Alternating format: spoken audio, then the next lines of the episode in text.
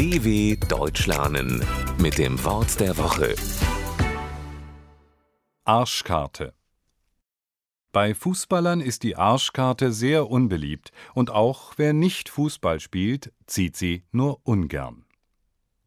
Arsch ist eine nicht sehr vornehme Bezeichnung für das menschliche Hinterteil. Früher wurde beim Fußball die rote Karte als Arschkarte bezeichnet. Bevor es das Farbfernsehen gab, konnten die Zuschauer zu Hause nicht zwischen der gelben und der roten Karte unterscheiden. Dies zwang den Schiedsrichter dazu, die beiden Karten in verschiedenen Taschen aufzubewahren.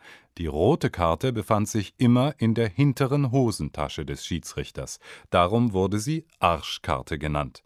Wenn heute jemand in einer Situation benachteiligt ist oder Pech hat, kann man zu ihm sagen, da hast du aber die Arschkarte gezogen.